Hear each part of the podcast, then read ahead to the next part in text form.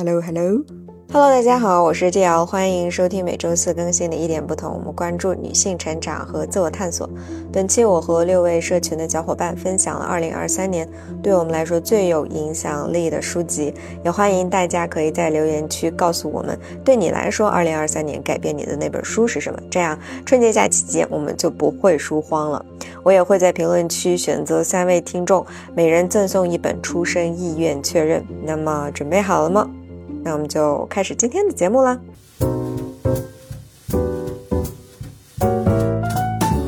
首先，我来分享对于我来说影响力最大的那本书吧。这本书的名字叫做《出生意愿确认》。我当时为什么要读这本书呢？其实我是被他书封上的那句话深深的吸引住了。他书封上这样说道：“他说，你们生下我的时候有经过我的同意吗？”我当时就震惊，哎。到底作为婴儿的孩子，他是否可以问出这样的问题？那这本书到底是一个怎样的一本书呢？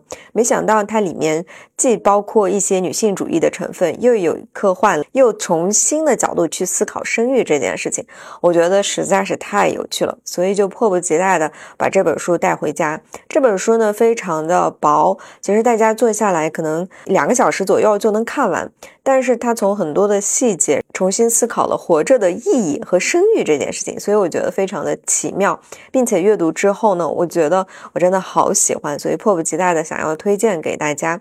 说到生育啊，其实我现在想跟大家说件事儿，就我刚一开始不是跟大家说我们这个播客是每周四更新的吗？但是这一期播客就延迟了，为什么？其实跟生育还是有关的。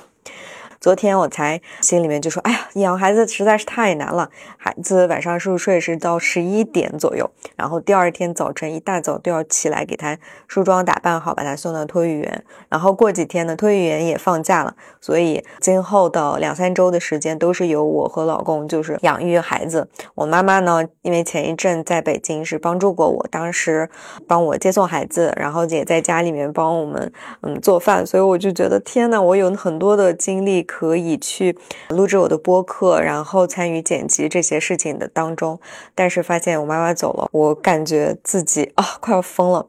所以有时候我就会在想，哎，如果就像这本书里面一样，在生育之前能跟肚子里面的婴儿的这样的对话，那实在是太棒了。所以我就会想到这本书里面的特别特别有意思的一个环节，就是这本书其实是在讲五十年之后的世界，科技非常的发达，那些语言专家甚至可以能够听懂和跟肚子里面还没有出生的这个婴儿沟通了。所以呢，他们设计了一个量表，这个量表的名字叫做生存难易系数。这个生存难易系数的这个评定报告呢，是会评定这个监护人的经济水平、社会地位、智力水平、情绪稳定程度、价值观，还有出生地外部的环境，并且当当孩子差不多在肚子里可能七八个月的时候呢，他就会把这个综合的报告的这个分数呢，以一种科技的手段呢去告诉给孩子，然后问孩子是否愿意出生在这样的一个呃世界里面。然后呢，这个会问他三次哦，如果三次都都是 yes，或者至少有两次是同意的话，那这个孩子就是被允许出生的。那如果说他都是拒绝，那就会带来这个流产。所以很多的家长呢，在想要孩子的前期就会做非常非常充足的准备，也会很多的三思，就是说，哎呀，我们到底就是为了成为一个合格的监护人，会做一些很多很多的付出。我觉得这件事情是我们当今社会所欠缺的一件事儿。所以刚好有这样的一个测试出来，我就觉得哇，实在是太棒了。但是在读这本书的过程当中，我又发现，作为母亲，她跟肚子里面的孩子怀孕已经有七八个月的时候。就因为这么一个测试的一个结果，当孩子拒绝出生的时候，这个孕妇实在是会特别的痛苦。然后其中呢，有那么一句话让我感觉啊，天呐，他说那些陪在孕妇旁边的大概是其配偶的男人，或多或少。少会有一些漫不经心，仿佛那种紧张的气氛与自己无关。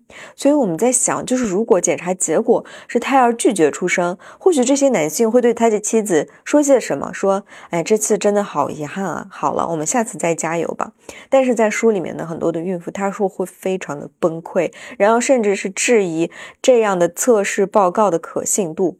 然后又有一部分人呢，他们是深信自然生育的，就是说我们要尊重这个自然规律的发展，我们应该尊重生命的诞生。所以这个里面呢，会有各种各样的家庭。所以当我当我读到这儿的时候，我就心里面就想，哎，当女人实在是太不容易了吧。除此之外呢，里面其实是在讲一个同性家庭，他们需要孩子。当时的科技非常的发展，同性之间都是可以要孩子，因为就是如果是女孩的话，就是 XX 两个染色体；如果想要一个男孩子，可以从精子库去购买。所以我就觉得，哇，天哪！这一天能到来吗？然后，嗯，讲到这个同性家庭，其中的一位主角，他就说：“哎呀，为什么孩子是父母决定要生，父母却无法接受孩子原本的样子？因为他的父母呢，非常常的讨厌他作为同性恋这样的一个身份的，所以他觉得，如果是我们要孩子的话，一一定要尊重孩子自己的出生意愿。”这个故事就缓缓的到来，我就觉得就引人入胜，不知不觉我这本书我就看完了。然后这本书如何改变了我呢？我就发现，就是我说，如果这样的生存的报告是在决定要孩子之前就测好，让那些分数不高的人先去学习和改善自己的条件，再去要孩子，是不是会更好一些？而不是要等到嗯孩子在肚子里面七八个月的时候再去测试。所以我觉得这个地方就是有一点让我感觉有点难以置信的。这样的话呢？如果孕妇已经怀孕那么久，最后流产，我觉得这个也是去亲手杀掉一个孕育的一个生命，我觉得。真的非常的残忍啊！然后另外一个就是我，我其实是，嗯，我的女儿现在四岁嘛，刚才也跟大家说过了。这几天我就觉得啊，天呐，好累，每天都好累。然后我就觉得，当父母其实真的是非常难的一件事情。你既有责任去照顾孩子，又不能把这个孩子当成自己的所属品。这中间的平衡，并不是谁都能把握好的。所以我有时候在家里面也是有那么一些时刻，我就会觉得，哎呀，我的天使宝宝，那每一次的拥抱，每一次的微笑，实在是太好了。他。丰富了我的生活，让我的生命更有深度，让我更多的去探索人之所以成为人的这一个过程，我觉得实在是太棒了。然后呢，又会有一些时刻，我就觉得天哪，我为什么要当妈？这个孩子什么时候会长大？哎呀，我当时为什么要结婚？所以我就觉得人真的是好复杂，当父母也是一个非常复杂、困难的一件事儿。所以其实，如果在这之前有一定的相对这样的培训学校，那该多好。但另一种讲法就是说，即便有这样的培训，每一个孩子都是独特的，在人的一生当中的这些的困难和这些变化，我们是没有办法预测的。所以，我觉得这一类型的科幻书就给我们以另外一种角度去看到世界的可能性。通过这种可能性，然后你就可以反观自己现在的生活，我觉得非常有趣。另外，我还有一个。自己的一点的小的质疑和思考，大家在阅读这本书的时候，可以去想一想，或者告诉我你们阅读后的自己的体验啊。就我在想，如果真的有这样的测试，然后这个孩子呢也自愿出生，但是在。我知道我的这个家庭，他得分，比如说满分是十分，是八分，非常好。父母也是情绪很稳定，家庭条件也很好，就这样的一个环境里面出生。那我人生当中之后遇到了一些困难，我好像就没有人可以责怪了。我觉得一切的事情都要自己扛。如果这个时候他的爸妈就跟他说一声：“是你自己愿意出生的呀，我们又没有逼你。”那你就觉得会很崩溃，是不是？因为有时候我就在想，我现在人生当中遇到一些。困难，我还至少有一些人可以去责怪的，比如说，哎呀，责怪当初我爸妈这样这样养育我的，如果他们好一点，那我现在是不是可能会不那么痛苦？就是你至少有人可以怪的时候，你自己所承担的那种的压力会少一些。所以我在想，如果这个孩子在今后的生活中遇到任何的困难，他都要自己扛，我就觉得这个压力应该也会很大很大。所以任何一件事情可能都有它的。正面和反面啊，所以从另一个方面，我再去考虑我选择继续活在这个世界上，其实每天都在做一个主动的这样的选择，并且想尽办法活得更好、更久，然后想尽办法给我自己的这个家庭有一个更好的环境，就是非常努力的生活。即便外部环境不尽人意，我也可以在有限的空间里面去选择，尽可能的很好。即便当初我没有做过这种测试，我还是挺喜欢生活本身的，就是它里面有非常多的困境，起起伏伏。在这个起起伏伏的这个过程当中，你也会学到很多很多的东西，就有点像《老友记》里面所说的那句话：“Life sucks, but you're gonna love it。”就是生活真的很难，但是你也会爱上它。所以就是一个。这种感觉吧，但是如果这个孩子还没有出生，他还没有看到这个生活的全貌，根据简单的这样的一个测试，去选择是否愿意来到这个世界上。这个也是有待于考量的，所以给我带来了非常非常多的这样的一个思考。这本书非常值得所有的女性朋友啊，并且对科幻悬疑这种类型感兴趣的朋友去阅读，而且它很薄，就是那种口袋书啊，假期回家或者在路途中都可以顺便就可以看完那本书。强烈推荐给大家，并且就像我刚才所说，也非常感谢出版社的支持。我会在评论区抽取三位朋友，分别赠送一本《出生意愿确认》。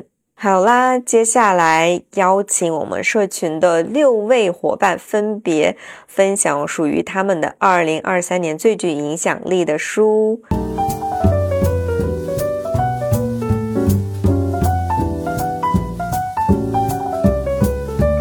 Hello，一点不同的朋友们，大家好，我是每一天都很努力的去享受，而且收获小小美好的米娅，非常荣幸通过这种方式能够跟大家打招呼，也是在这里想跟 Dear 表示自己的感激，也很感谢 Dear 的邀请。那今天的主题的话，就是在二零二三年我读的这些书中，要给你们推荐一本我觉得值得。读的，或者是对我的影响比较深刻的一本，所以今天想跟大家分享的这一本书叫《The Power of Your Subconscious Mind》by Joseph Murphy，就是它的中文名字是你潜意识的力量。这个作者叫 Joseph Murphy。这本书我是怎么会开始读上了呢？因为我本身因为专业出身的原因。对个人成长类和心理学相关的书非常感兴趣，所以这一类相关的书我都会下载下来，就是保存它的资源。刚好在二零二三年十一月底的时候，自己也在经历一些事情，当时刚好朋友推荐给我这本书，我看自己也是有这个。电子版的开始就看了，因为我平时就比较比较喜欢就不同类型的书三四本一起看的习惯，所以看书看的不会那么快。但是这一本书呢，就是不太一样，看的非常快就把它看完了。这本书它会给你展示你潜意识的力量，就是非常直白的，跟它的标题是一样的。我感觉让我学到最多的东西就是感恩。因为虽然这本书讲的是这个潜意识，但是这本书里面的内容也是跟心理法则等等内容是相关的。虽然以前自己也会关注心理法则，但是看完这本书以后发现啊，原来我的了解是比较表面的。看完这本书以后，真正了解到它的本质还是放在提升你自己。提升你自己的前提就是你首先从你手里有的东西开始去。改变，他总结的一句话就是：你越感恩的东西，你会拥有的越多。当时因为我刚好也在经历一些事情，看到这本书的时候，就会觉得啊，就是让我停顿了一刻，让我再重新看一下我的周围，我再去不同的思维方式去看我的生活，就有了一些非常不同的感受。所以其实对我来说，这本书的影响还是很深刻的。他让我学会了感恩，让学习感恩这个事情真的是改变了我的生活。就是因为我以前的话会有这种追求完美主义者，而且我觉得这并不是一件非常好的事情，这会让我自己很累，就会莫名其妙的会焦虑。焦虑的这个来源就是我会把所有的关注点放在未来，我认为未来的某一个时刻，我完成了某一个任务以后，我就会变得非常开心和幸福，从而就会丢掉现在此时此刻去享受，呃，或周围的美好。在这里，我将大家分享一下当时我在读这本书的时候一些标黄的一些内容，可能就是读的时候我会觉得啊，就是影响很深刻、触到我了的一些句子。第一句就是我当时还是影响很深刻的这一句话，写的是：“Remember, you have the capacity to choose, choose life, choose love, choose health。”我还是很记得很清楚，当时我看到这一句以后就标好了，直接去发了个朋友圈。他讲的就是记住，你永远都会有能力去选择，所以要选择生活，选择爱，选择健康。当时虽然就是很简单的一句话，我就觉得哇，就是真的是，真的是触碰到了。另一句话就是，我感觉还是需要注意啊，原来平时就是需要注意这个这一方面的呀。就是我看这一句以后是有有感觉的。他讲的是，Remember that your subconscious mind cannot take a joke; it takes you at your word。它里面讲的就是。要记住，你的这个潜意识没有办法，就是辨别你讲的是玩笑还是真实的，就是他会认为你说的每一句话都是真实的。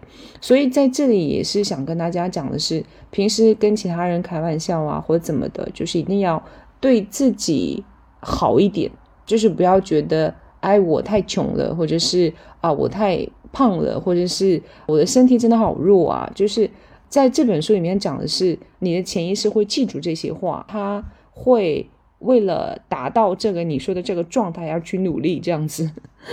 可能在这里讲出来就是显得有点不科学，但是他后面也是按照这种就是量子物理学的方式去分析的。所以最终想跟大家说的就是。这本书给我带来最大最大的一个改变，就是让我学会了怎么去感恩，也让我去接触到了更好的一些其他的作品。呃，学会感恩这个事情呢，在我在生活当中，本质上让我更多的关注到了我现在的非常美好的生活。其实以前我的生活也是很美好，但是我自己就是硬要着去关注我现在手里还没有的东西，就刚刚讲到的一样。那选择健康，选择爱和选择生活，但当时我没有这样做，所以可能当时的这个幸福感不是很强烈，会觉得永就是永远觉得好像缺失着什么东西。但是看这一些相关的书以后，发现当你自己的内心很充足的时候，你不会从外面去找一些让你觉得会有满意或者幸福感的东西。这种感觉非常非常的棒，在这里想跟大家说，无论到现在为止你经历了什么，但是走到了今天的这个时间，那就说明你都走过来了。所以记得给自己一个拥抱，也每天早上起来的时候觉得，哎，今天会是一个非常美好的一天。可以试着去说一下生活当中小小的一些可以感恩的事情，比如今天的太阳真的非常好。今天终于喝到了我自己很喜欢很喜欢喝的饮料，所以前期这一个月的初，第二在群里面发我们这个感恩日记的这个时候，我真的非常有感触，就感觉啊，我的天呐，所有事情刚好对在一起了，所以我当时是非常开心。虽然有些日子没有办法按照能够每天的这个频率去完成，但是这是一个非常好的开始，我觉得。一直在参与的姐妹们，就是朋友们，往后看的时候，看到自己的那个感恩日记的内容，会觉得真的好开心、好幸福。当时的状态真的是很好呀！我的天，就是会有这种感觉的。那今天我分享的内容都到这里，希望大家喜欢，也非常期待后面还有这种机会可以继续沟通和交流，一起学习。二零二四年的一月份。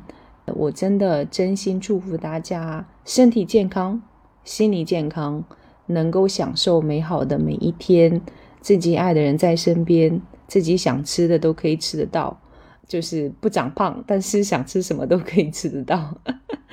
祝大家每天开心。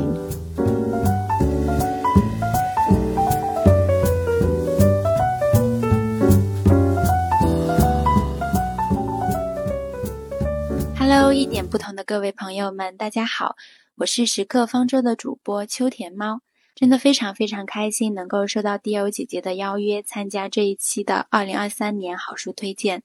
呃，回顾去年，我其实看了呃很多文学、心理学、哲学等等不同类别的作品，嗯，但现在真要想起一本最与众不同、最让我难忘的书籍呢，就是胡安烟写的《我在北京送快递》。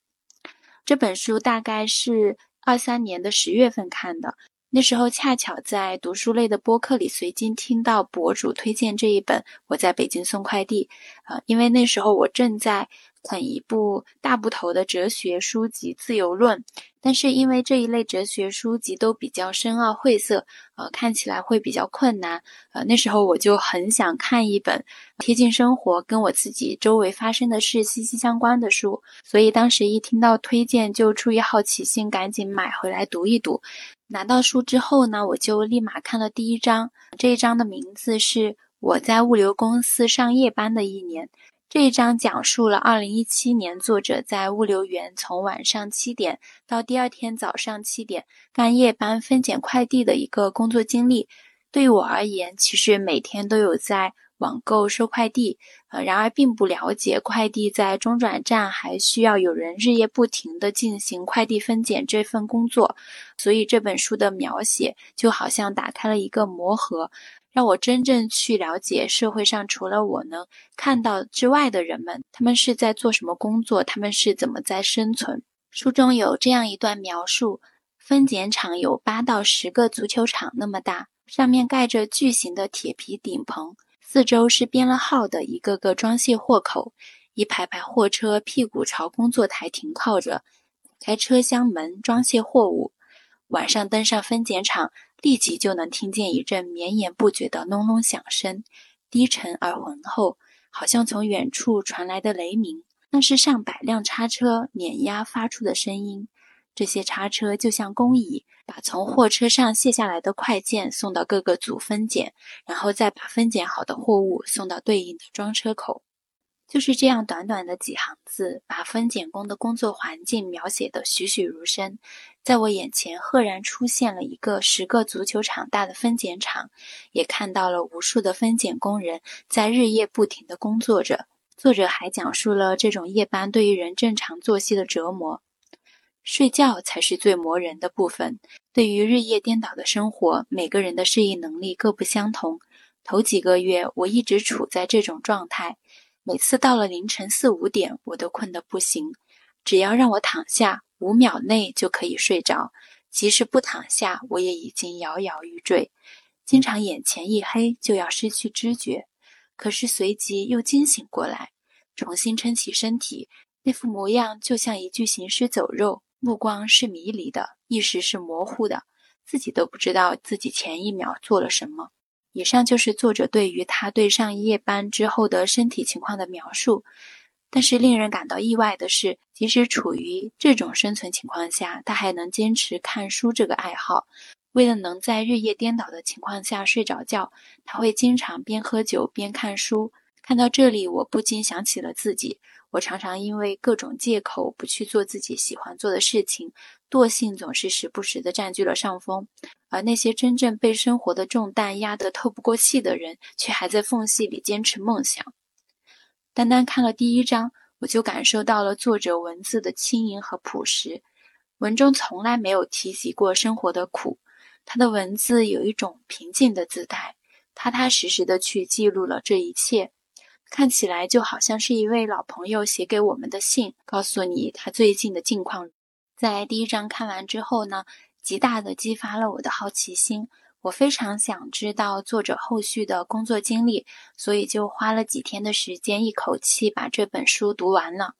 通过文字，我了解到了在二十年里面，作者先后在广东、广西、云南、上海等各个地方干过快递员、便利店店员、保安、自行车店销售等等十九份工作，在这本书里面都有写到。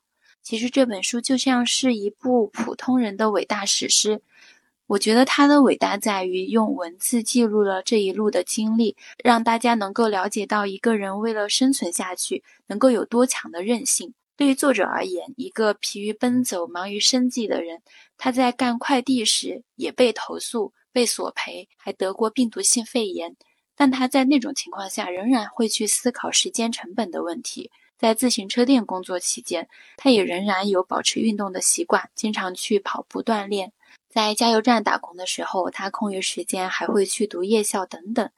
这些种种的细节，让我看到了一个即使工作再辛苦。再忙碌、再劳累的情况下，他都会保持自己的思想，都会去做一些事情，不让自己完全困于眼前的一切，让我看到了一个有梦想的灵魂。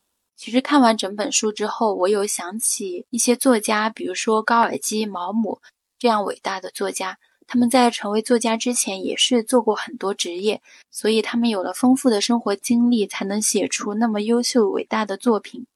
可能聊到这里，有一些朋友会有一些疑问。啊，讲了这么多，这本书跟我们有什么关联呢？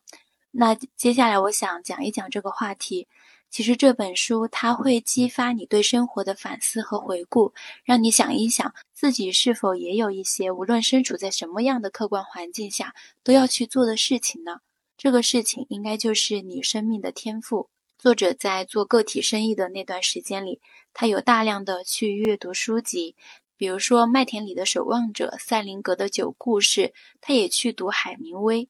也是在那个时候，作者开始在文学论坛和其他人交流写作，发表了一些小说。不过呢，稿费都是比较低廉的，所以他的作者梦也很快被生活的现实所打破了。但是因为热爱写作的缘故，作者养成了记笔记的习惯，他会把一些碎片式的想法和感悟都记下来。也正是因为有这些想法和习惯，最后才有了这本书。书中有写到这样一段话：我的生活中，无论是工作、生意还是感情方面，都充满了挫折和痛苦。我在一套我不适应的价值系统里寻求肯定，然后不断的失望和失败。当然，我不能把失败的原因都推到外部环境上，只是我也没必要寻求别人的认同。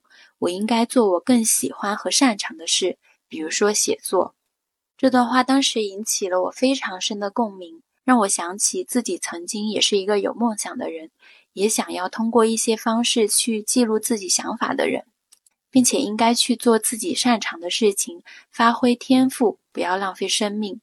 也是在他的启发下，我又拿起了笔，去书写我的感想、我的思考。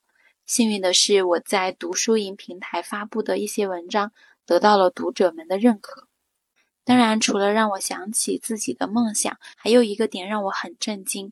在书籍的尾声，作者讲述了他对另外一位作家伍尔夫在《普通读者》里面的一篇短文的分享。因为我个人是非常非常喜欢伍尔夫的，看到这里，我觉得我跟作者就好像是一个多年未见的朋友，在聊一个我们共同喜欢的作家。呃，我不清楚大家会不会有这种感想，但当时我真的觉得这种感觉太棒了，就是通过书本，通过文字，跟一个毫不认识的人，在某一刻你们达到了灵魂上的默契，可能这就是阅读的快乐。这种喜悦可能只有自己才能够真正的体会到。而且他还引用了伍尔夫的一句话：无论是在他游荡的日子里，这种游荡是一种家常便饭，还是在他失意的岁月里。那些诗意都很伟大。这里的“失意”这两个字是失去的“失”和意思的“意”，讲的是一位女性在她飘摇一生、不幸福的一生中，她那些失意的岁月，在伍尔夫看来都是很伟大的。这就是我最喜欢伍尔夫的一点，他非常关注女性，尤其是普通女性。他认为，普通女性即使一生都在不断的下坠、不断的失意。只要我们认真努力，一直想要生存下去，不向命运低头，这些女性高贵的灵魂都是值得我们歌颂的伟大。讲到这里，我真的，我眼泪都快出来了，有一点激动。所以说，如果你正深陷现实的沼泽中，或者处于迷茫、不知道生活的追求时，都可以来阅读这本书。这本书看似都在聊生活和工作本身，但是在我看来，通篇都能感受到闪闪发光的梦想，以及作者一直在坚持的东西。正如作者胡安烟所说，这本书不是及时或具体的影响我们，而是以一种更深远和根本的方式触动人们对自身的重新发现和理解。所以我相信每一个阅读这一本书的人都能从中找到一些跟自己契合的点。前不久呢，作者胡安烟也出版了第二本新书。名字叫《我比全世界晚熟》，我已经买来了，正准备开始看。到时候有新的读书心得会在播客时刻方舟跟大家分享。以上就是今天我跟大家推荐的这本书。我在北京送快递，希望大家喜欢，谢谢。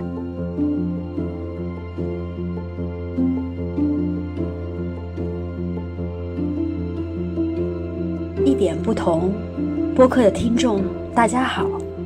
感谢洛尔的邀请，我是茉莉，爱烘焙，也爱去公园。二零二三年对我来说很有影响的书是《我的人生样样稀松，照样赢》。当时阅读这本书是因为在一个阅读群群友的推荐，被书名吸引。毕竟谁不想轻轻松松就可以赢？最受书中触动的概念是关于系统与目标的讲述。书中的一段话是：一个系统是你定期要做的事情，从长远来讲会增加你的幸福指数。如果有一件事情你每天都会做，这是个系统；如果你等着未来某一天去实现，这是一个目标。想到日常生活中永恒的减肥问题，比如减到一百斤是目标，但健康强健的身体是系统。被这个理念点醒后，不再有执念。我们追求的应该是健康的身体，而不是被数字左右。从饮食、运动、心态这三方面调整。自从阅读了这本书之后，最明显的改变是。凡事不再以目标局限自己，从系统的角度考虑，做长期有益自己的事，也不再在乎一时的得失。境随心转，天地自宽。任何人都可以阅读这本书，从自己感兴趣的内容开始。愿大家都能鲜活、自由、自在、舒心。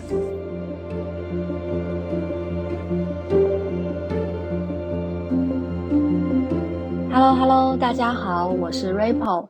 二零二三年农历对我来说非常有影响的一本书是《母爱的羁绊》，作者是 Carrie McBride，他是美国注册婚姻与家庭治疗学家，他已经有二十八年的心理咨询实战经验了，是治疗家庭问题方面的专家。那我呢，之前是在纵横四海的节目里面听过了这本书，而。促使我迫切想要读这本书的原因，其实是因为我当时即将要回老家和我妈妈单独相处三四天。那之前呢，我每次回老家几乎都要跟我妈大吵一架，有很多说不清道不明的情绪都在挤压着，然后一团乱麻，我自己也从来不去梳理。那为了这。避免说这一次回家又跟他吵架，我就决定说临时抱佛脚一下，我抓紧时间先读读这本书，甚至我在高铁上又重新把对应的播客给听了一遍。这本书呢，一共是分为三个部分，第一个部分是发现问题，作者详细的描写了母性自恋的一些特点和表现形式，里面还有一个 idea 叫十根毒刺。也就是说，十种有毒的母女的互动模式。那在这十种模式里面，我是可以找到部分我妈妈的影子的。那这个时候我才意识到，哦，原来以前我不喜欢的我妈妈的某些点，在其他的女儿的经历里面也很常见。那借助这本书，他就帮我把一些我对我妈妈的一些负面感受给具化了出来，相当于就是我的嘴替了。让我能够很好的去对号入座，也帮我理好了思绪，找到了那些说不清道不明的感觉的名字。对，第二部分呢，就是讨论母亲的这些特点会怎样对女儿们的生活产生影响。那当你知道了你母亲的行为怎样对你产生影响之后，第三部分就是会有一些实操来教你说如何通过一些方法去逐渐治愈自己的痛苦。别误会，这本书并不是说来告诉你说女儿的一切问题都是母亲造成的，让我们来埋怨原生家庭吧。作者不是这样的意思，作者其实是更想通过这本书在不指责自恋母亲的前提下，教大家去克服这些影响。他的最终的目标不是去改变母亲，改变你俩的关系，而是让你去更加的了解自己，对自己负责，进而获得康复。那也有两个让我印象非常深刻的点。第一个点就是放弃幻想，认清自己无法改变他人的现实。那原文是这么说的。你有权获得那种母爱的生命阶段已经过去了，你会为这种失落而悲伤，但也十分清楚，你没法回到过去重获母爱，也不能让出现的某个人来帮你实现。记住，作为一个成年人，你现在已经没有权利得到这些了。你要对自己负责，要负担起自己的需要，找到满足他们的方法。记住一点，你无法改变别人。只能改变自己。你可以决定自己看待事物的角度，决定自己持有何种观念，但你不能改变你的母亲。不要期待妈妈有一天会改变，会给你应得的爱。第二个让我比较印象深刻的点就是，你经历的造就了今天的你。这里我也读一下原文里面的一段话：我把我们的人生比作一棵树，有根养育我们的人。高大坚实的树干成长过程，以及成年后生长叶片、开花结果的树枝。树干也就是成长过程，树干上的疤痕无法真正的消除，它们是你之所以成为你自己的一个重要部分。但治疗能帮我们处理伤口，提供药膏使其愈合，带走反复发作的疼痛，改善最初的创伤。允许你在它周围成长、强大，最后脱离它的影响。记住这一点，你就不会丧失信心，受到误导。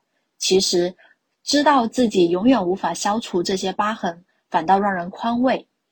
承认我们身上曾经发生过的事很重要，因为他们至今还在影响我们，但他们又没有完全决定我们今天的状态。经过努力的治疗后，你拒绝被这些过去的经历所左右。你会接受并面面对自己的过去，将其视为自身的一部分，并继续前进。那带着这些我在高铁上反复默念的观点，我就回到了老家。回家之后呢，我好像就变成了一个观察者的角色，重新去观察我妈妈的行为举止。这是我从来没有过的体验，因为以前我好像就是在沉浸式的和我妈互动。但我现在却时不时的会站出来，用书里作者的角度去分析我妈妈的行为。那这个时候我就发现了，我呢是个 I 人，其实有什么事情我都喜欢自己憋着，我比较少去和身边的人去聊我的感受和想法。但我妈妈呢，她明显就是一个 E 人，她非常的外向，她可以一直不停的去分享自己的生活，有什么想法就大胆的表露出来，遇到不开心。不喜欢的事情也会大声嚷嚷出来，不给任何人面子。那我以前会有点受到困扰他的这些行为，但是这一次我就意识到，其实我妈妈的这些表现和我的同事 L 很像耶。我是非常欣赏我同事 L 的，因为我觉得他可以随心所欲，非常的自由。那我就在想说，为什么我就不能去欣赏我妈妈呢？想到了这一点，我对我妈妈的印象。就或者说，我对我妈妈的想法就有了一点点的改变。对，还有一个点就是，我妈妈呢，她是一个比较注重外表的人，good looking is a big deal for her。她会买很多很多的衣服和鞋子。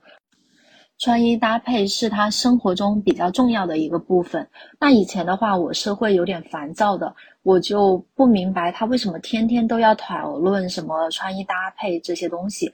我觉得这些行为和讨论都很无聊。那现在呢，我依旧还是不太喜欢去聊这些，但是我也理解他了，就是这是他的爱好。那书里面也有这种类似的母亲，我妈妈她就是这样的一个人。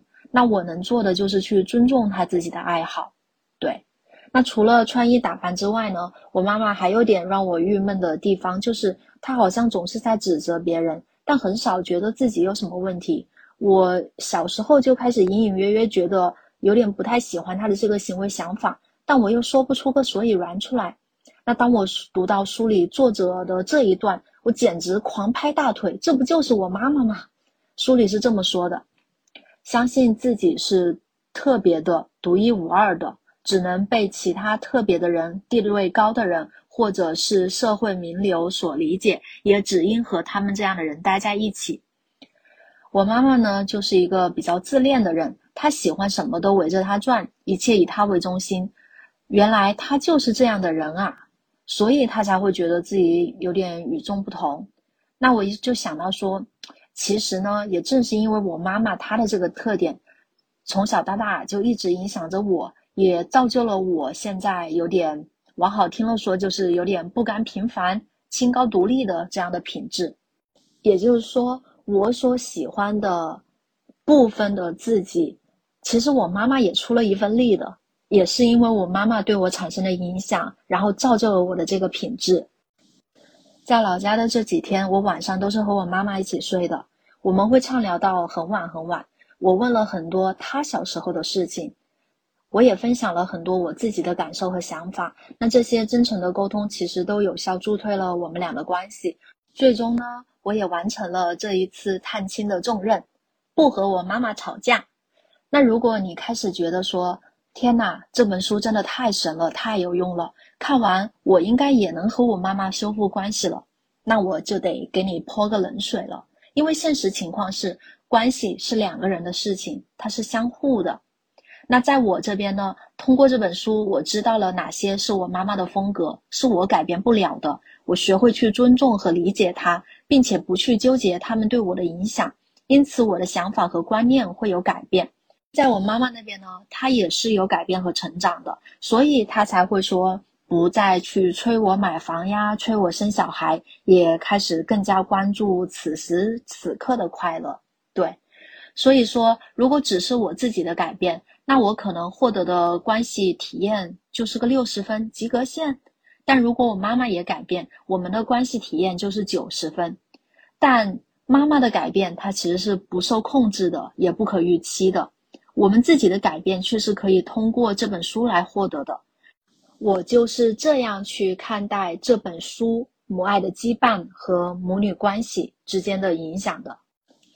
如果你有这样的症状，比如说过于敏感、优柔寡断、自我意识过度强烈。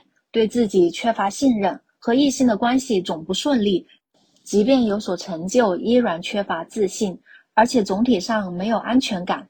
那么，我强烈的推荐你来读读这本书，它真的非常适合那些想要了解自己和母亲的关系，想要去深究自己和母亲的相处之道的女儿们。以上就是我的分享啦，谢谢大家，拜拜。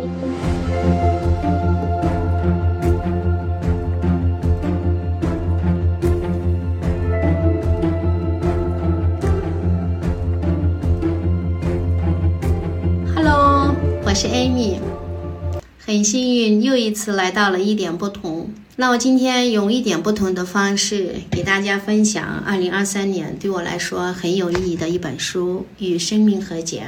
2023年开始，我陆陆续续的读了一些有关灵性的书。有一天，在一本书里，我看到这样一句话：原生家庭对我们的影响，包括个人。包括我们的心理、财富和婚姻，我就开始寻找有关原生家庭的课程。十月份有幸参加了海桑老师的家庭排列系统的课程，进行自我疗愈，当时感觉非常棒。后期开始读书来继续疗愈自我。那海桑老师的这个课程和这本书同样运用了海灵格和他的家庭系统排列的理论。那我简单的给大家介绍一下这个理论。海灵格在总结了大量的个案后，他发明了一种治疗方法，那就是家庭系统排列。他发现许多身体、心理的重大疾病、情感不顺利、能量上的不顺畅和家庭系统有关。他还总结了一些法则和方法，不管是好的、坏的。我们的父母的确影响着我们，但是我们现在已经成年了，有了自己的一些判断，有了自己的一些想法，我们可以慢慢的去修正一些我们自己的个人的想法。我觉得这可能本身就是成长的一部分。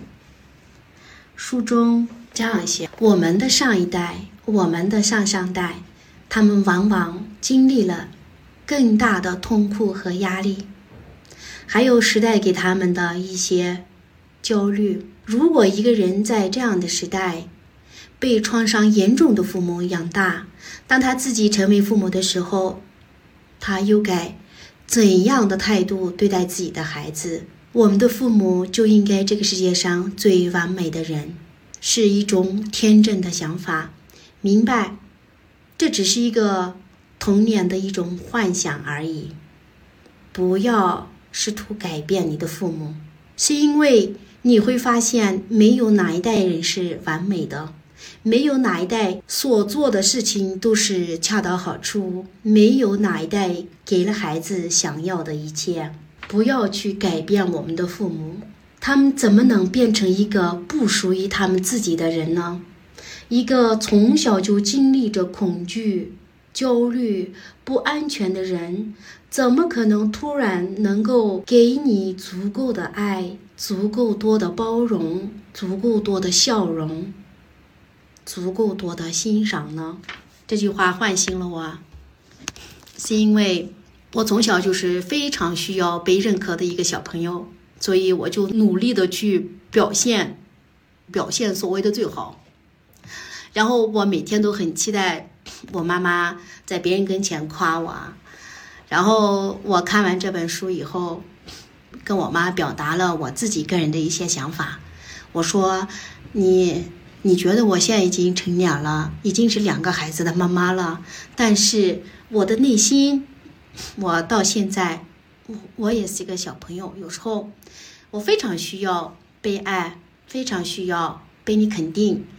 然后我妈在那儿笑我，笑着跟我说：“她是因为我小时候就是不夸我，是因为觉得她夸我，嗯，她她觉得我我就会学学坏。”然后我说，每个人都需要被理解、被肯定、被赞美。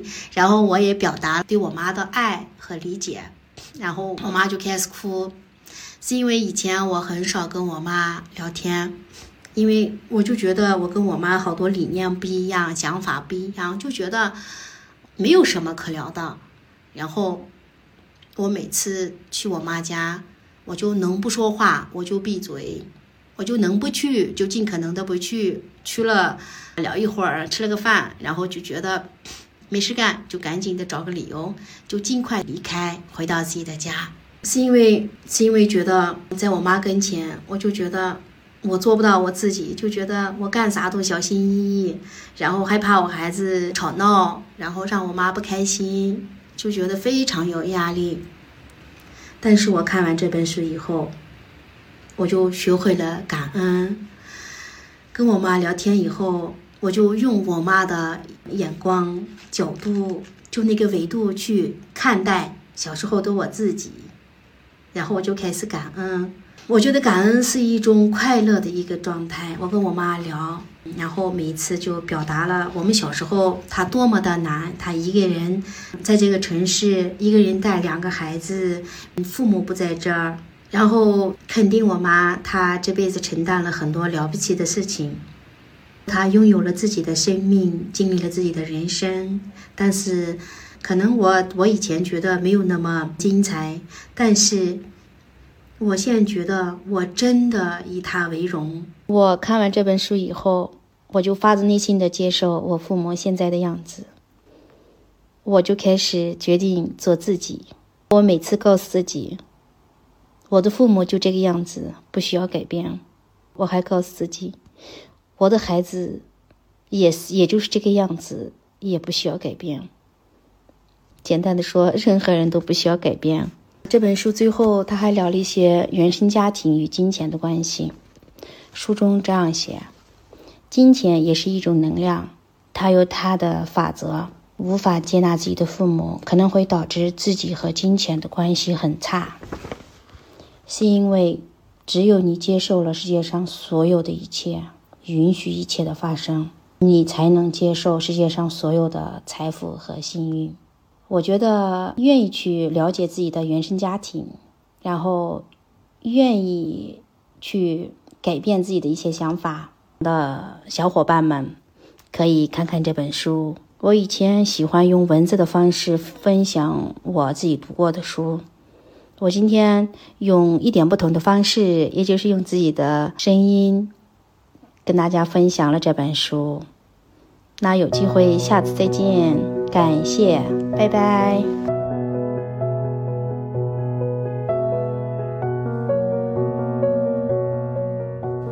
大家好，我叫小萝卜头，也是 DL 姐姐群里的成员。过去一年，我在这个群里收获了非常多的温暖和能量，也很开心被姐姐邀请分享2023年对我来说很有意义的一本书，是《纳瓦尔宝典》。相信看过这本书的人都会很喜欢。我是因为张静初姐姐推荐，被她讲复利的内容吸引，然后在她直播间买了这本书。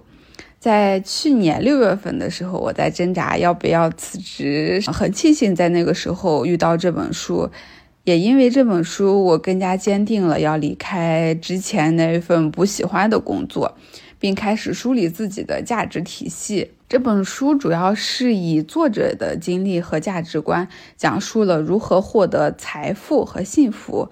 呃，作者认为获得财富和幸福是一种技能，是可以学习的。我初读这本书，嗯，有很多内容刷新了我的认知。我这两天又重新读了一遍，对很多内容的理解也更深刻了，而且发现有些是来源于心理学的理论。因为我考的是心理学研究生，所以重读跟我自己的经历产生了深入的连接。而且我意识到，我之前读过的书，真正理解的只是很少一部分。你就会发现，有价值的书是非常值得我去反复阅读的。下面我分享一些很触动我的内容，有一些甚至改变了我的生活习惯。比如说，纳瓦尔对复利的解释：生活中所有的回报，无论是财富、人际关系还是知识，都来自复利。呃，复利这个词，其实我一直都理解它的计算规则。但我觉得我没有财可理，所以离我很遥远。就像作者说的，复利效应它并不局限于资本领域，而商业关系、个人声誉、呃与人共事啊、学习等等中的复利效应也非常重要。还有纳瓦尔反复强调要找到杠杆。总体而言，杠杆有三种：劳动力杠杆、资本杠杆和复制边际成本为零的产品。而第三种是普通人最触手可及的，其中包括书籍、媒体、电影、代码。呃，我也因此恢复了我的个人公众号，因为之前经常不更新，它给我封了。然后还有我停更已久的播客，现在也开始大量阅读、写作。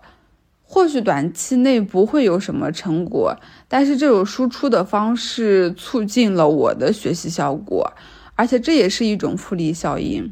还有一些直接影响我辞职考研的决定。纳瓦尔提到，工作时要拼尽全力，毫无保留。不过，共事的人和工作内容比努力程度更重要。我的上一份工作也是我的第一份工作。其实，尽管我不喜欢，但我投入了非常大的精力，也获得了一些成绩。但是这三年我特别内耗，因为我脑子里时不时会跳出一个想法：这个环境我特别不喜欢，那我还要不要待着？我感觉到这份工作对我来说毫无意义，但是我又能做什么呢？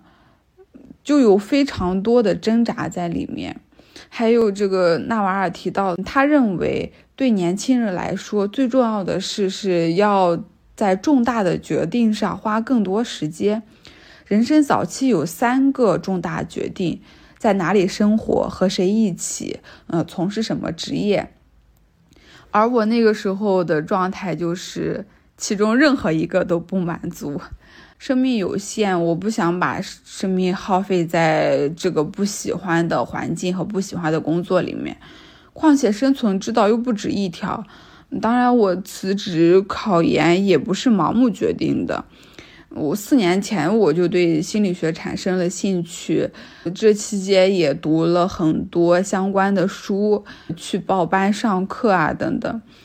当时决定辞职，反而感到身心很轻松，心想就算失败了，积蓄花完了，再惨我也可以去饭店端盘子嘛，反正也不会饿死。最重要的是去尝试，去探索。去找到一条属于自己的道路。关于习惯，那玩意是这样描述的：江山易改，本性难移。所谓性格决定命运，就是一个人不断重复自己的行为模式，好的、坏的、优点、缺点，最终会得到与自己的行为相对应的结果。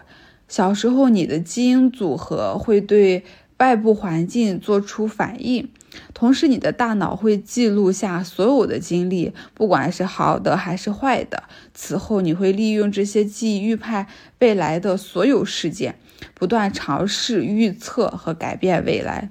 不知道大家有没有呃发现，以往的行为模式和思维模式会无意识地影响我们的很多决策。我最近在读陈海贤老师的《自我发展心理学》。他把心智模型分为积极的成长型和消极的防御型心智模型。呃，比如说害怕失败、不敢面对挑战、害怕别人评价，这些都是防御型的心智模型，会阻碍我们的发展。而成长型心智模型就是通过改变我们看待世界、他人和自己的角度，发展出对世界更灵活的应对方式。这种积极的心智模型是可以学习和训练的。书里面也详细的从心理学的视角剖析了这个底层的原因，呃，提供了一些具体的实践方法。我非常推荐这本书，我现在读了百分之八十，我觉得对我很多认知的改变有很大的冲击。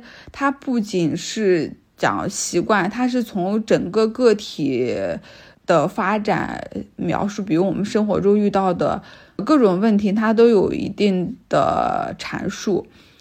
纳瓦尔关于孤独的描述是这样的：生活就是一场单人游戏，人独自出生，独自死亡，独自解读人世间的一切。你的记忆只属于你一个人。你出生前无人在意，你离开人世后也无人在意。你存在于人世间只是短短几十年，人生就是一场单人游戏。这个也是我辞职之后深刻意识到的。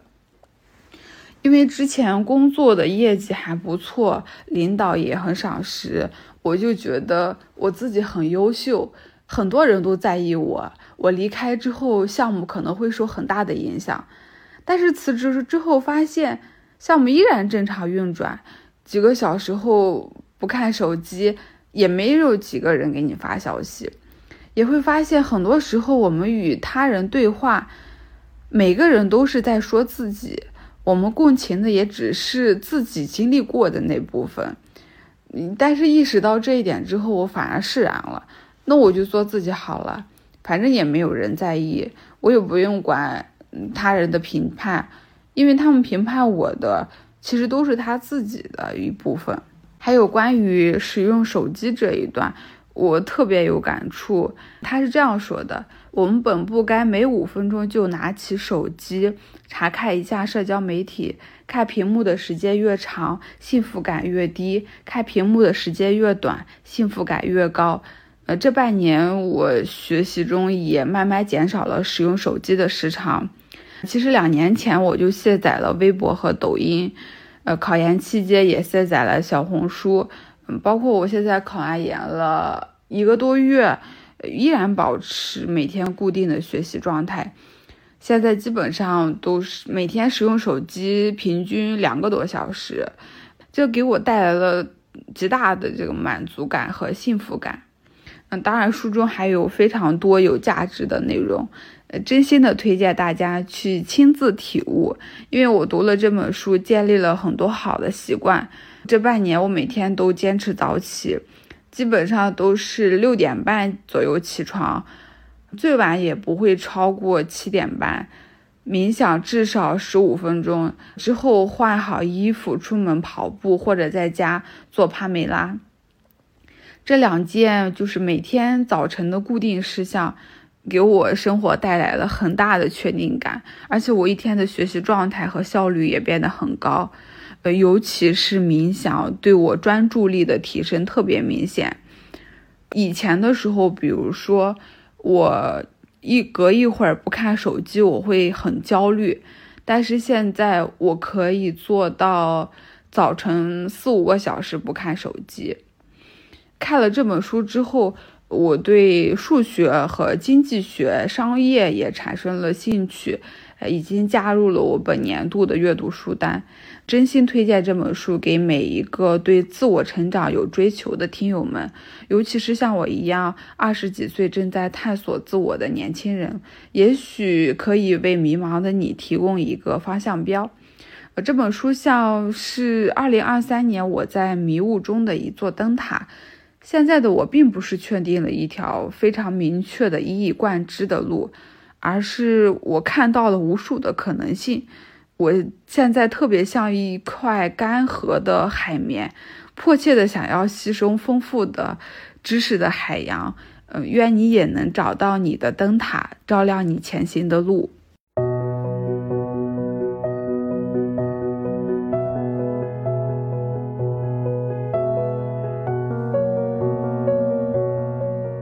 这次非常感谢米娅、秋天猫、茉莉、Ripple、Amy 和小萝卜头的分享。不知道大家种草了哪一本书？也欢迎大家留言告诉我，二零二三年对于你来说最具影响力的那本书是哪一本呢？这个假期我也有好些特别想沉浸式的去阅读的书籍，我会把我的阅读感受和分享发在我的小红书 D L 诺尔，欢迎大家订阅关注。下周我要停更一周，来好好的整顿休息一下，最近实在是太累了，我的天！所以我们下一期的新的节目是在二月十三号那天准时更新，那我们下期再见喽，拜拜。